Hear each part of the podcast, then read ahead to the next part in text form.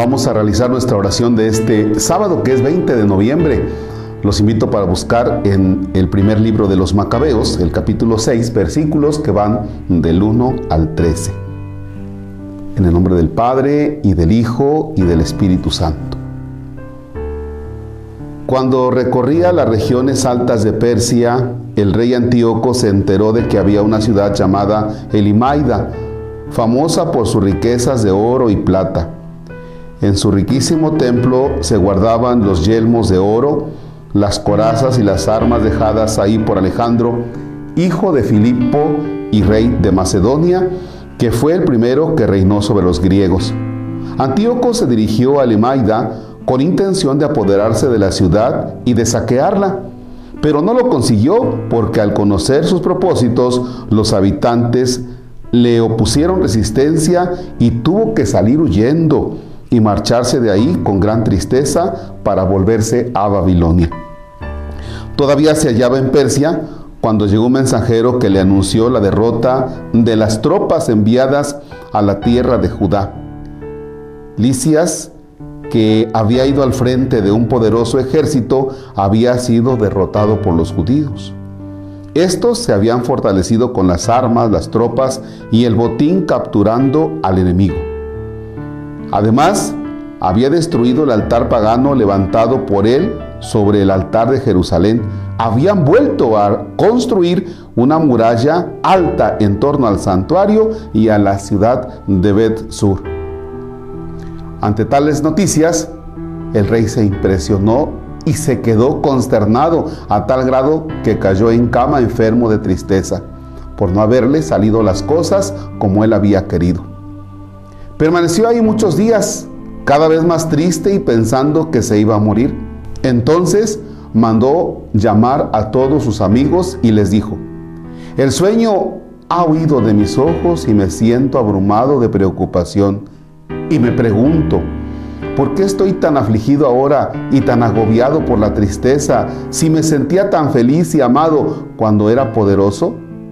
Pero ahora me doy cuenta del daño que hice en Jerusalén cuando me llevé los objetos de oro y plata que en ella había y mandé exterminar sin motivo a los habitantes de Judea. Reconozco que por esta causa me han sobrevenido estas desgracias y que muero en tierra extraña lleno de tristeza. Palabra de Dios. Te alabamos, Señor. Pues como nos hemos dado cuenta a lo largo de estos días en las lecturas que hemos tenido, el rey Antíoco es toda una fichita, ni más ni menos. ¿eh? Y el estilo de vida del rey puede ser que sea el estilo de vida de muchos de nosotros. ¿Por qué?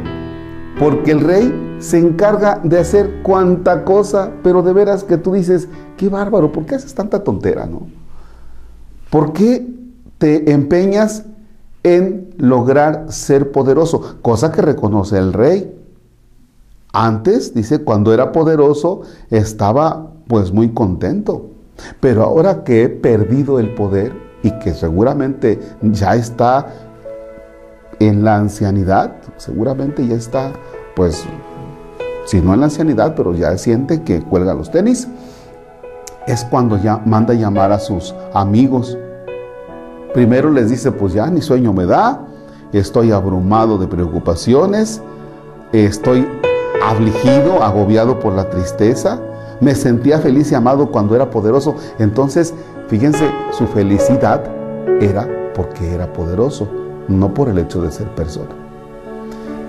Y la parte final es que reconoce cuánto daño ha hecho. La parte final es eso, reconocer cuánto daño has hecho. ¿Tiene sentido su arrepentimiento? Pues sí, pero no. Sí, porque pues qué bueno que te diste cuenta, ¿no? Pero oye, un arrepentimiento cuando toda tu vida te la has pasado haciendo daño, o sea, que te arrepientes, pues qué bueno, ¿verdad? Bendito sea Dios. Pero no disfrutaste el hecho mismo de ser bueno. Porque eso se disfruta. El hecho mismo de ser bueno. O sea, en tus recuerdos no está haber sido bueno, en tus recuerdos está haber hecho un daño tremendo. Entonces, aguas por ahí, esposos, no sea que al final de la vida digas, pues sí, me arrepiento, pero pues es que hice tanto daño a mis hijos, a mi esposa, o la esposa, pues sí, me arrepiento, ¿verdad? Este, vayan por el Padre para que me confiese, pero pues mis recuerdos están haber hecho daño tremendo contra mi esposo, contra mis hijos, ¿no? O yo como sacerdote, pues sí me arrepiento, pero realmente me he pasado la vida, pues no, no dando el cielo. Y eso, eso es muy feo, porque entonces no somos felices todos los días, sino que pretendemos ser felices ya al final de nuestra vida, y eso porque ya la vemos cerca. Dios nos libre. Padre nuestro que estás en el cielo, santificado sea tu nombre. Venga a nosotros tu reino. Hágase tu voluntad en la tierra como en el cielo. Danos hoy nuestro pan de cada día, perdona nuestras ofensas como también nosotros perdonamos a los que nos ofenden. No nos dejes caer en tentación y líbranos del mal. Que el Señor esté con ustedes. La bendición de Dios Todopoderoso, Padre, Hijo y Espíritu Santo, desciende y permanezca para siempre. Amén. Muchísimas gracias a todos los que nos han ayudado con sus bienes materiales para la construcción del templo de San Isidro Labrador en el Encinar. Gracias, gracias por continuar haciéndolo. Mañana, mañana domingo tenemos, ¿qué creen?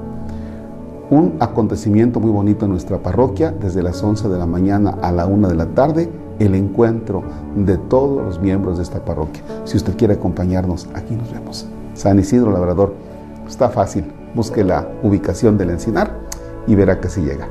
Excelente jornada.